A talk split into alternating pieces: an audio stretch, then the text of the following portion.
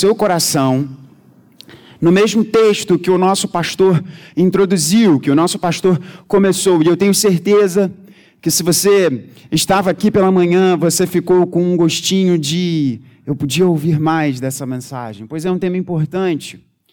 É uma graça que muitos não querem. É uma graça que muitos não querem. O tema dessa mensagem é a bênção da disciplina de Deus. Mas eu pensei muito e originalmente essa mensagem seria uma graça que muitos não querem, ou uma graça não muito popular. Porque certamente, como o nosso pastor disse, seria muito mais, talvez, doce ao seu ouvido falar simplesmente sobre as vitórias, falar simplesmente, tão somente sobre é, é, as partes doces do Evangelho. Quando, na verdade, até a disciplina do Senhor, por mais amarga que possa parecer o nosso coração, ela, no fim das contas, é doce também. Mas esse não é um tema muito, vamos lá, popular.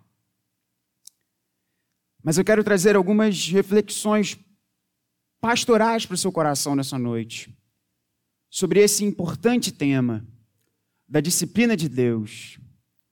E não apenas a disciplina de Deus, mas os sofrimentos decorrentes da disciplina de Deus.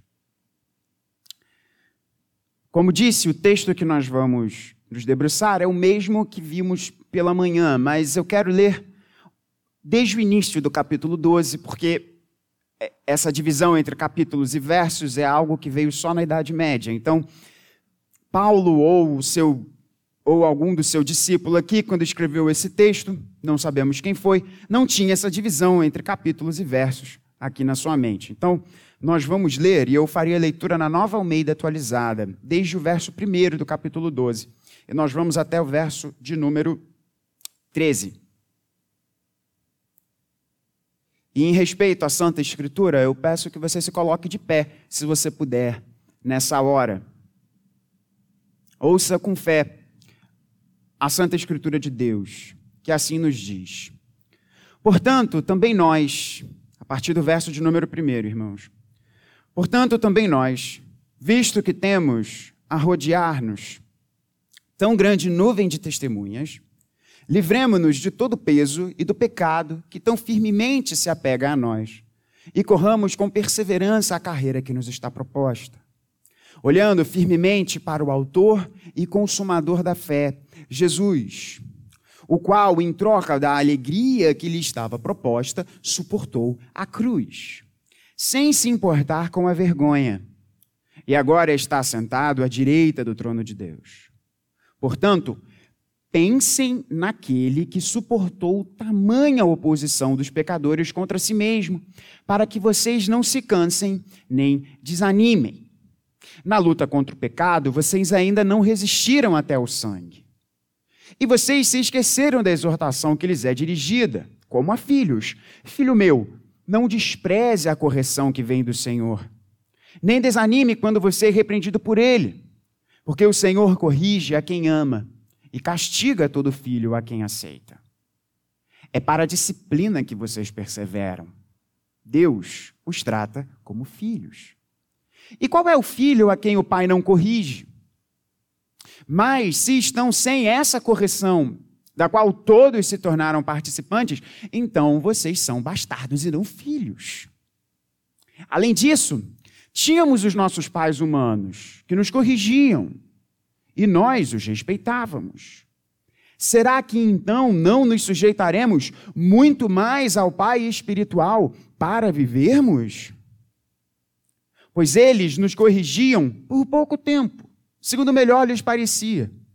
Deus, porém, nos disciplina para o nosso próprio bem, a fim de sermos participantes da sua santidade.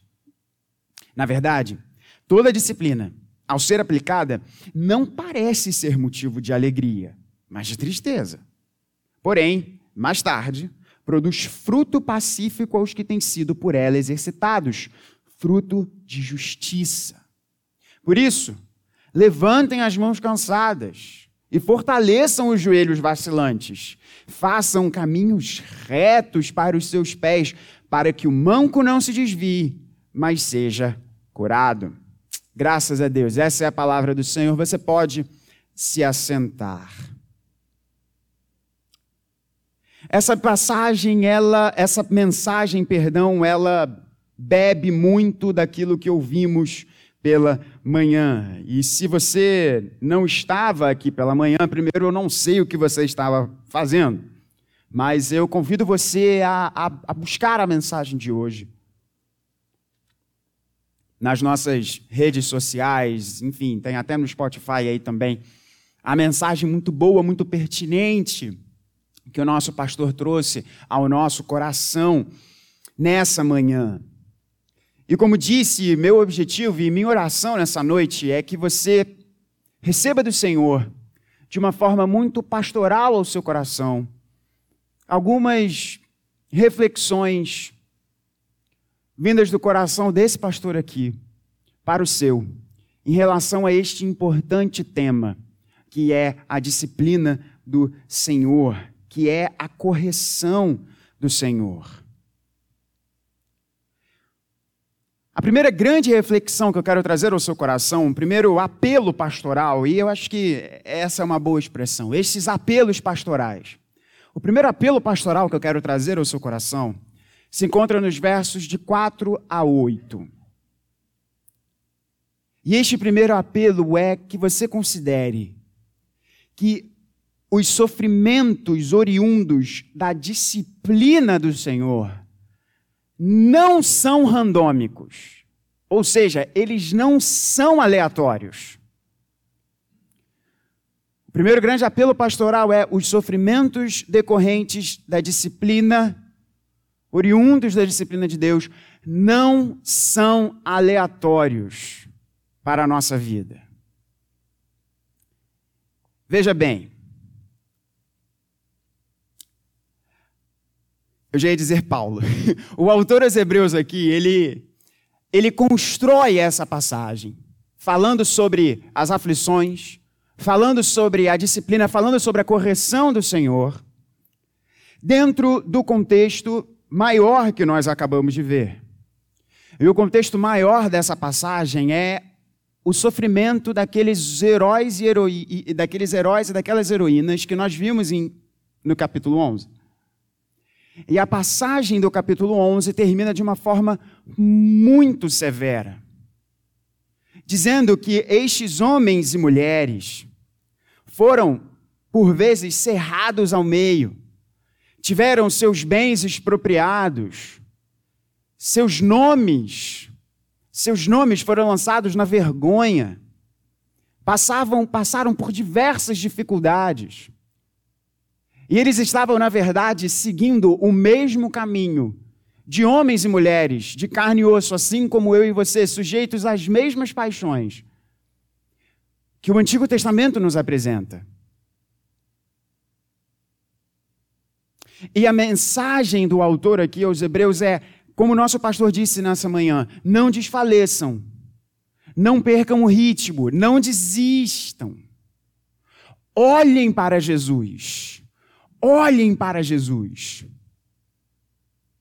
Eu e você não ficaremos pelo caminho na corrida da fé, não porque nós olhamos para quem está correndo ao nosso lado quem está correndo ao nosso lado deveria nos animar para nos mostrar que nós não estamos sozinhos, mas nós olhamos para aquele que vai adiante de nós, e esse alguém é Cristo Jesus. E ele passa agora a dizer um ponto muito importante que estava acontecendo na vida dos seus leitores, do público original dessa carta. O público original dessa carta estava esmorecendo na sua fé. Eles estavam sendo tentados, e talvez essa seja uma tentação presente no seu coração, revestida de outras formas. Mas eles estavam tentados a parar a corrida. As pressões que estavam acontecendo, seja de ordem física, seja de ordem social, seja de ordem patrimonial. Eram muitas. E eles estavam ficando pelo caminho. E a preocupação do autor aqui é dizer o seguinte: ficar pelo caminho nessa luta contra o pecado não é certo.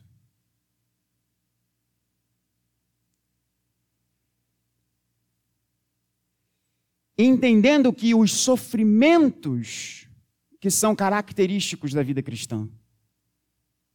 A mensagem mais demoníaca para uma igreja apregoar é pare de sofrer.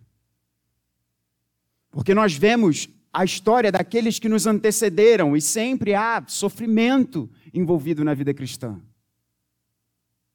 E nós vamos falar bastante sobre sofrimento nessa mensagem de hoje aqui também. Mas ela não é uma vida livre do sofrimento. Mas quando nós sofremos, a gente. Alguém que gosta de sofrer? Ninguém gosta de sofrer. Ninguém gosta de sofrer. Então, quando os sofrimentos acontecem, quando os sofrimentos chegam à nossa vida, nós ficamos alarmados, a gente fica cansado, a gente fica triste e dá vontade de desistir. Mas nos versos 4 a 8, o autor aqui vai nos mostrar que os sofrimentos que são decorrentes da disciplina de Deus os sofrimentos que são decorrentes da forma de Deus nos tratar como seus filhos, quando nós precisamos de correção, e hoje o nosso pastor falou bastante sobre a necessidade de correção. Eu quero construir um pouco em cima dessa boa fundamentação que o nosso pastor nos trouxe hoje de manhã, para dizer a você que isso não é aleatório.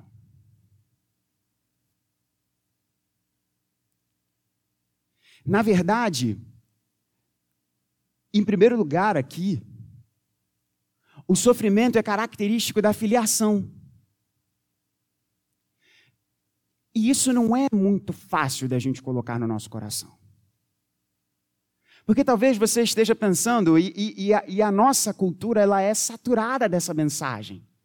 Aqueles que vencem são aqueles que têm uma vida extremamente confortável. Não é, não é isso. Vamos pensar aí nos grandes comerciais, nas grandes peças de marketing para a nossa vida. Uma vida próspera, uma vida vencedora, é uma vida com conforto. É uma vida em que tudo está perfeitamente bem. É uma vida onde é uma vida em que não há farpas, não há arestas, não há curvas na estrada, não há altos e baixos. Mas isso não é verdade. E de forma muito pastoral eu quero trazer ao seu coração que se você está em Cristo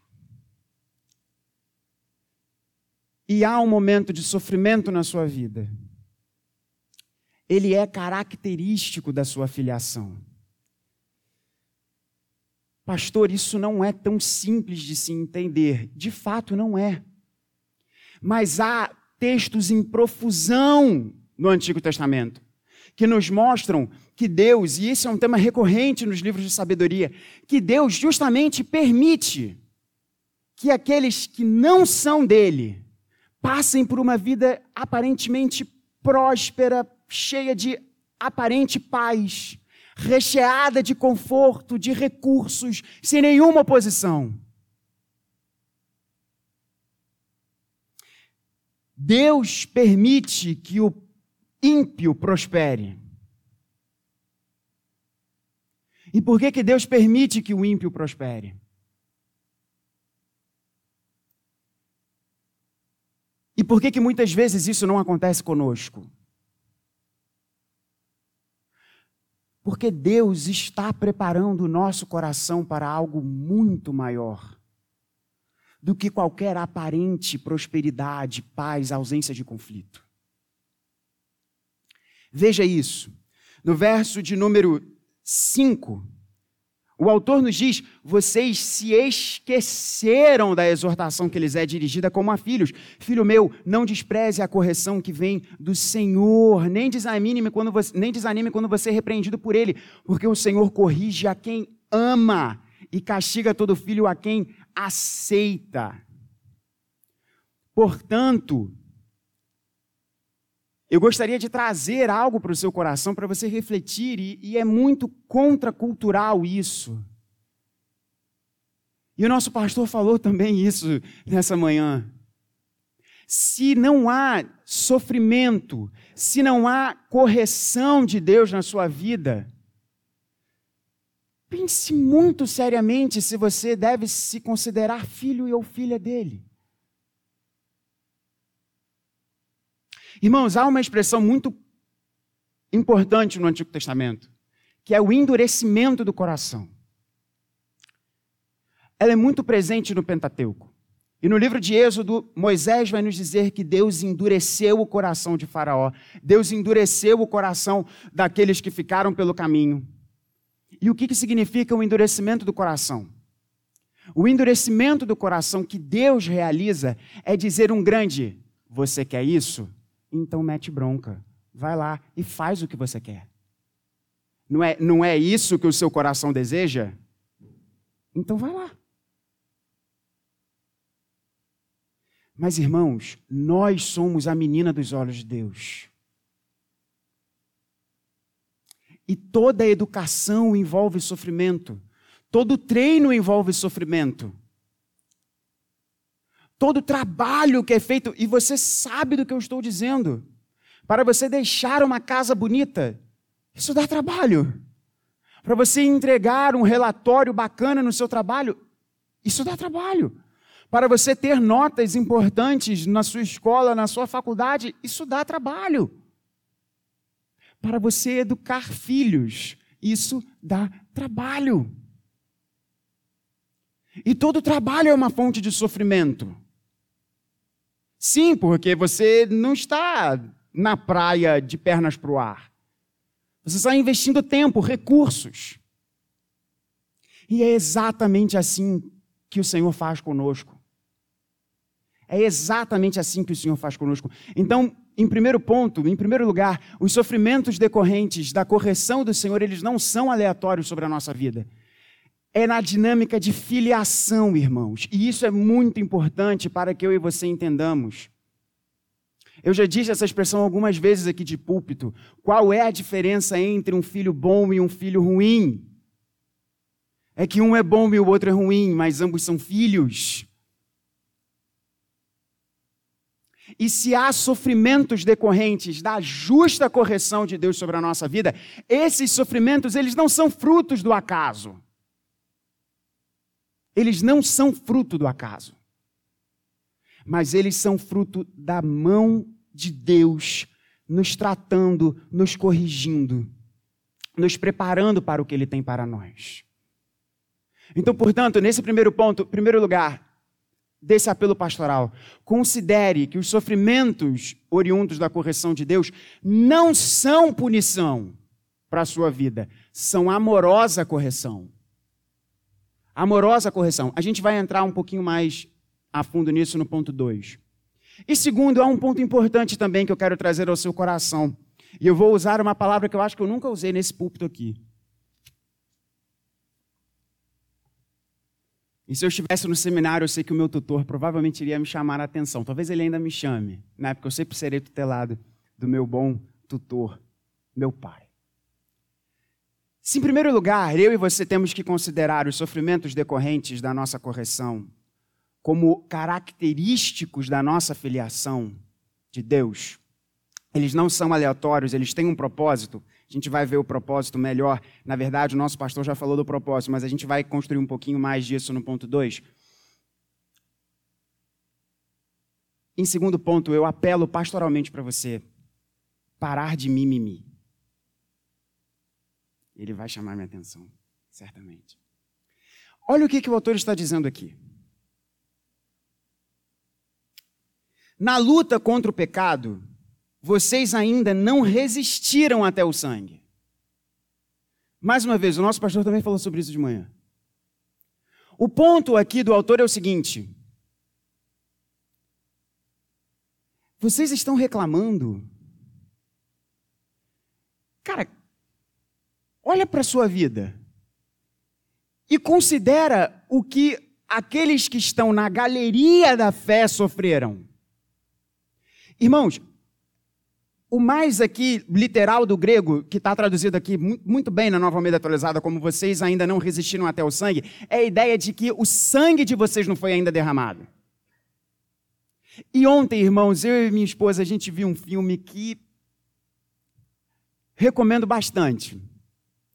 Eu vou, não vou fazer, vou fazer propaganda deles aqui, mas é, é bom. Tem um filme na Netflix, uma história real, de duas irmãs nadadoras, sírias elas fogem da Síria, né? no contexto de queda do, do, do ditador do Bashar al-Assad e invasão do Estado Islâmico e por aí vai. E eu não quero dar spoiler aqui para você da história, porque ela é uma história verdadeira. Essa nadadora, ela inclusive ficou famosa Olim nas Olimpíadas do Rio de Janeiro. Ela inclusive competiu também nas Olimpíadas de Tóquio. Eu não quero dar spoiler para você, mas ela sofre muito para alcançar o seu objetivo, que era nadar numa Olimpíada. E eu fiquei olhando aquilo e pensei, cara, eu estou no meu sofá, no conforto da minha casa, com minha esposa linda e maravilhosa do lado, e o nosso cachorro também, dormindo ali no sofá, que virou a cama dele.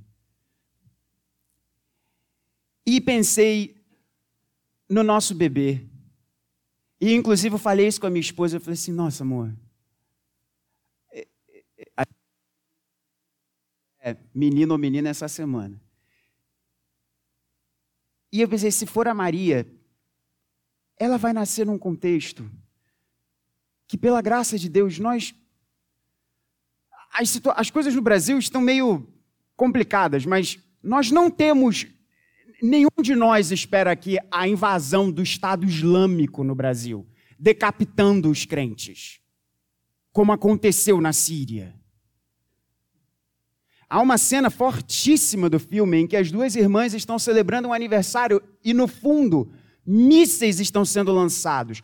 Eu e você, nós não vivemos nesse contexto. Mas há crentes que vivem nesse contexto. Você pode abrir a sua Bíblia muito bem em qualquer lugar no Brasil e você não será preso. Mas existem irmãos e irmãs nossas que não podem fazer isso.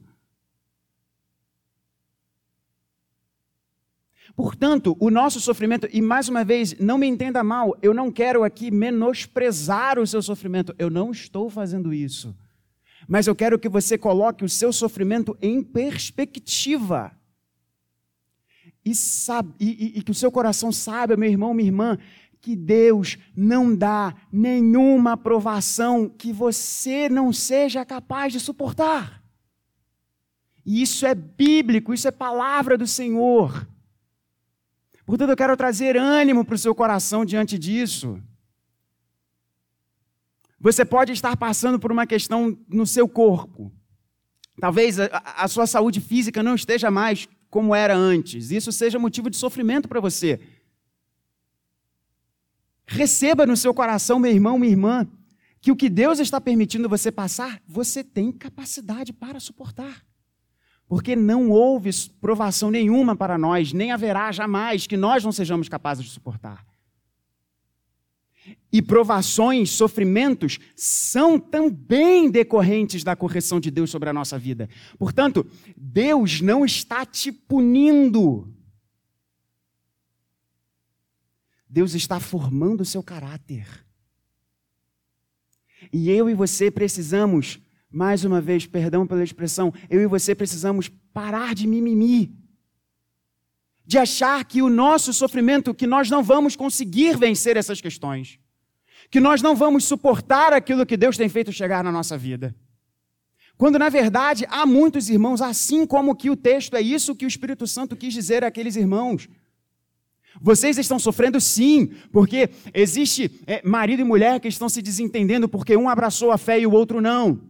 Existem questões dentro de vocês que é, é, o, o, comerciante não podia mais vender os seus itens porque agora ele abraçou o evangelho. Eram esses os problemas que estavam acontecendo com o povo, mas não havia perseguição física.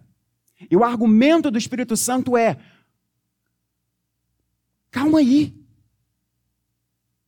Coloque o seu sofrimento em perspectiva.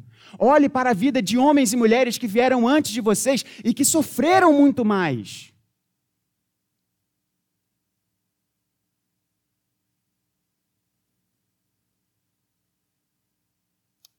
E sabe, meu irmão, minha irmã, eu quero dizer isso realmente com todo o amor por você. Deus jamais, e eu falo isso com base na autoridade da palavra do Senhor, Deus jamais irá tratar uma situação na nossa vida de uma forma que eu e você não podemos suportar. Guarde isso.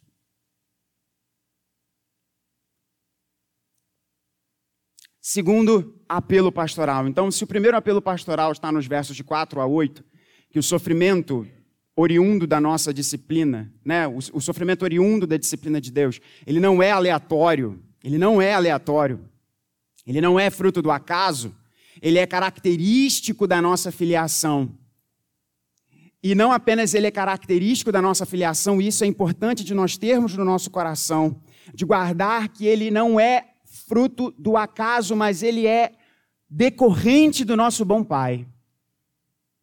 E que eu e você precisamos colocar no nosso coração, fortalecer o nosso coração, que esses sofrimentos decorrentes da correção de Deus, e eu colocaria agora melhor instrução de Deus, da instrução do nosso Senhor, não são além do que nós podemos suportar. Isso deveria trazer ânimo para o seu coração. Isso deveria trazer ânimo para o seu coração. Mas o segundo apelo pastoral que eu quero trazer ao seu coração em relação a estes sofrimentos duros da correção do Senhor é que, além deles não serem aleatórios, eles têm um glorioso propósito do nosso bem.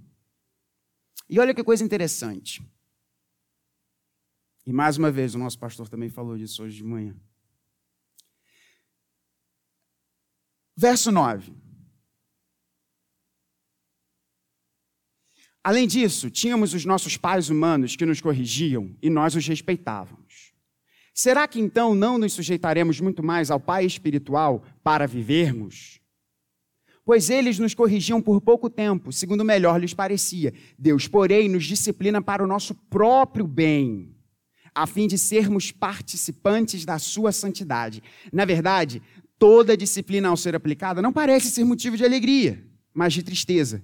Porém, mais tarde, produz fruto pacífico aos que têm sido por ela exercitados, fruto de justiça. Eu vou contar uma história para você.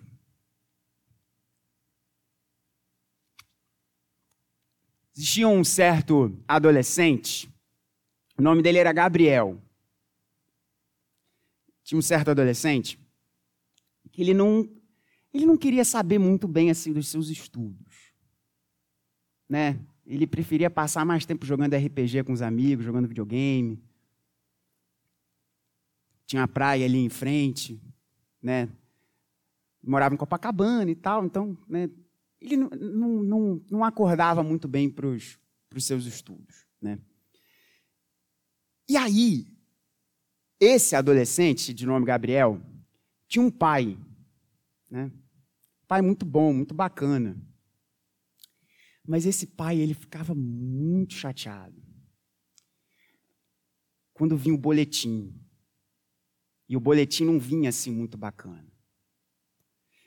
E, né, sou eu, evidentemente, esse adolescente, de nome Gabriel, eu lembro, se o Vlá tivesse aqui e o Quinhas também, eu ia brincar com eles, porque a gente, cara, quando vinha o boletim, a gente não tinha uma nota assim muito bacana. O nosso pai, ele não falava muito, não. Mas eu lembro do olhar dele. E aquilo realmente me deixava triste. Porque eu sabia que assim, eu não tinha conta para pagar, eu não tinha que trabalhar para ajudar meus pais em casa. Eu não tinha nada. O meu, o meu trabalho, o meu papel era estudar. E o que, que eu fazia? Sei lá, via desenho, via Cavaleiros do Zodíaco, Pokémon, qualquer coisa, jogava videogame. E aí, obviamente, sem o estudo necessário, a não ser você, a não ser você que seja gênio, não é o meu caso, as notas não respondiam, né? Então, assim, evidentemente, se eu não me dedicava tanto àquilo, é, o boletim mostrava.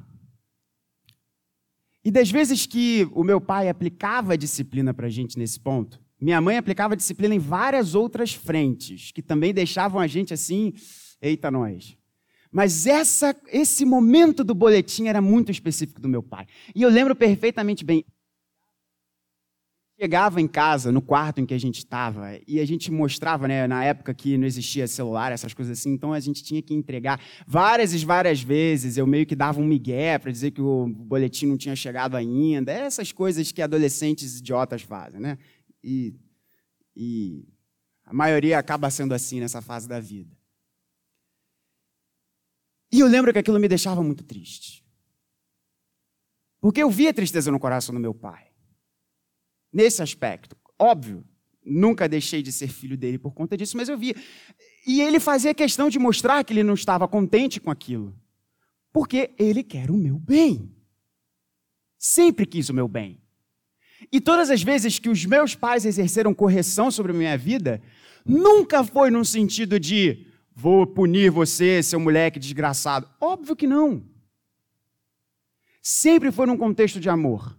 Sempre foi num contexto de visando o meu bem. E felizmente eu acordei para a vida e passei a ser um bom aluno. Mas isso acabou sendo só na faculdade e no seminário também.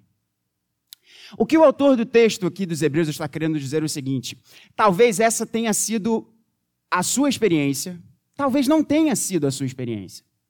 Porque muitos pais dizem que educam os seus filhos porque os amam, mas não amam tanto assim.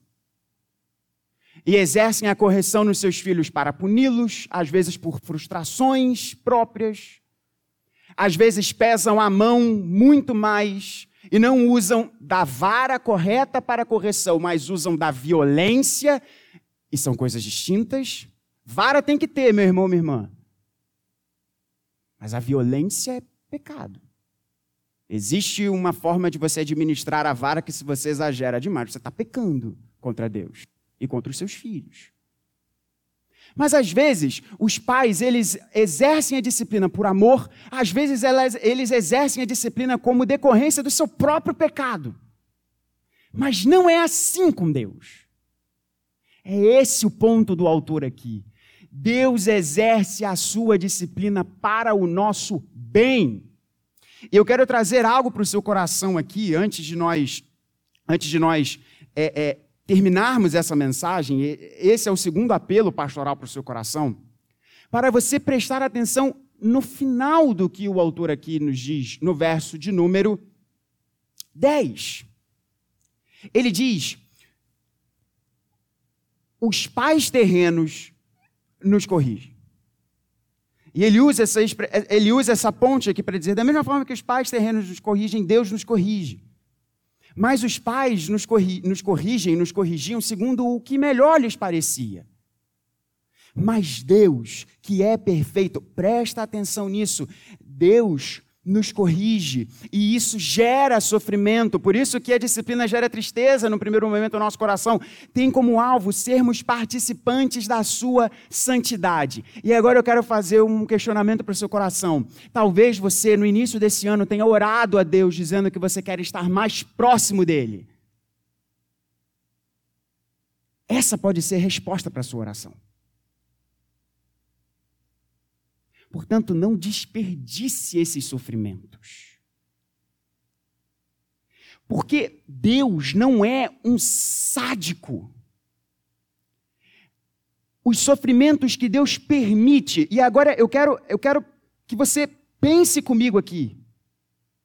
Se Deus é soberano sobre todas as coisas, o que acontece na nossa vida tem a permissão dele.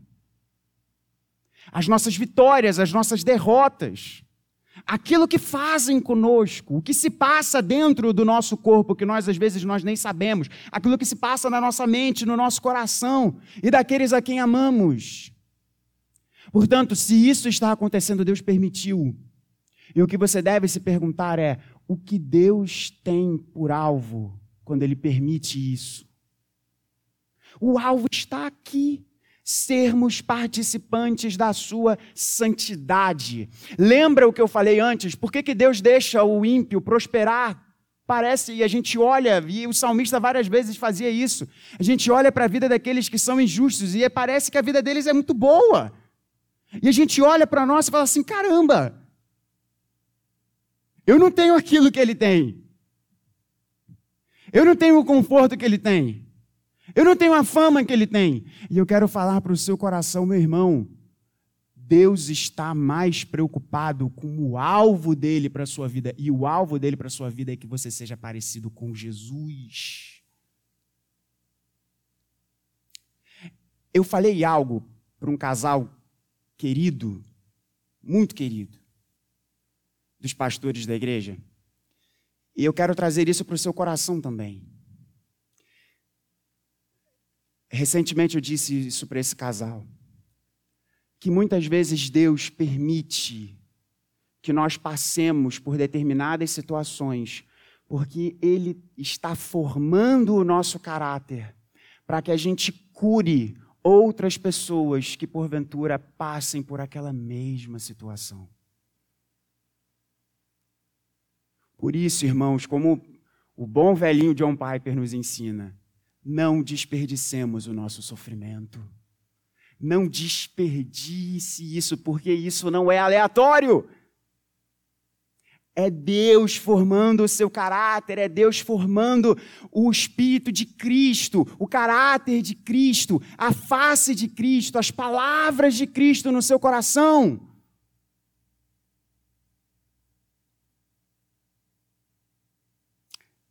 O alvo disso é sermos participantes da sua santidade.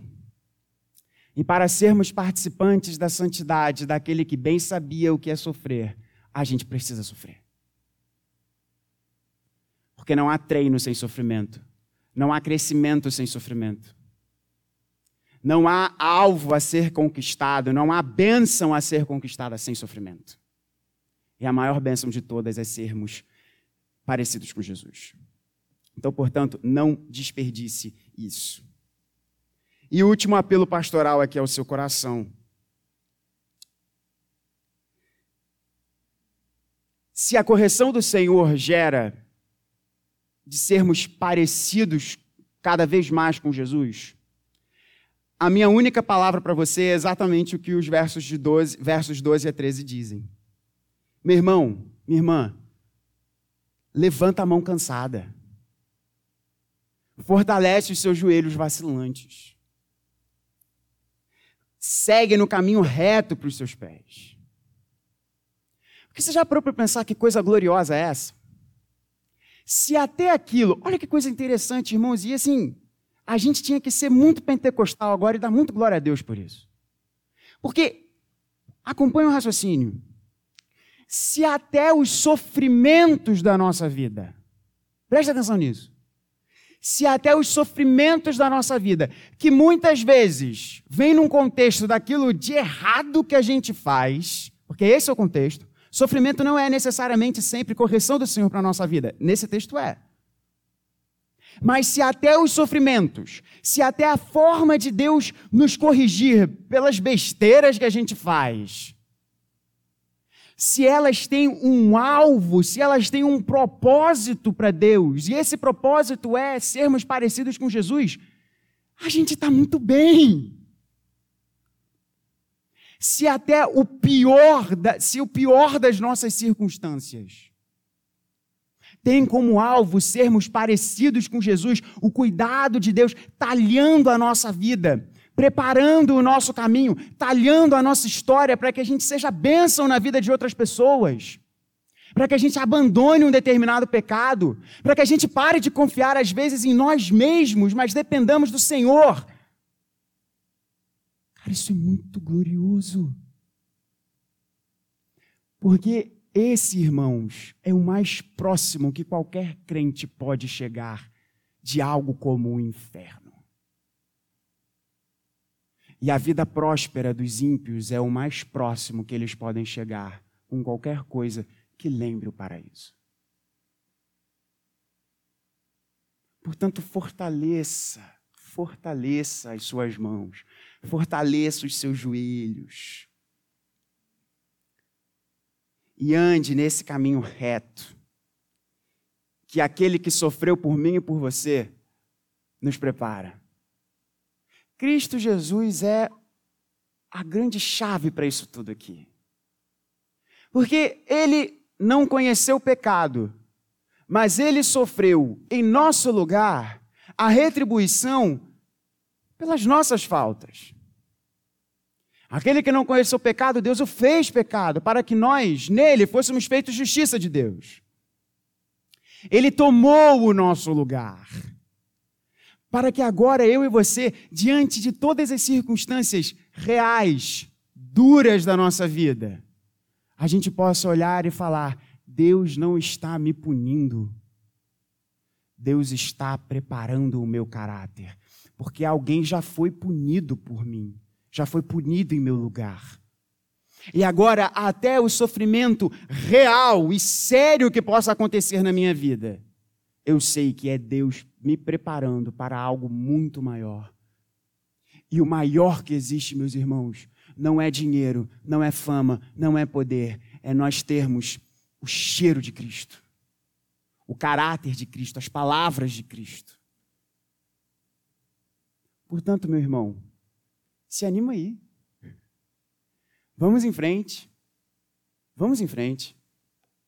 E vamos atrás daquele que corre adiante da gente que sofreu em nosso lugar, mas disse: Eu sou a porta, e todo aquele que passar por mim vai encontrar pasto.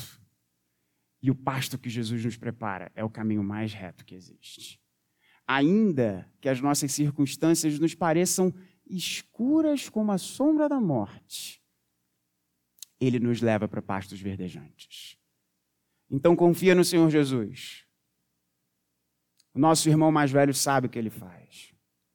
E Deus, como bom pai, nos corrige, para que a gente se pareça cada vez mais com o nosso maravilhoso e perfeito irmão mais velho, Cristo Jesus. Então, apelo pastoral para o seu coração: os sofrimentos de Deus não são aleatórios.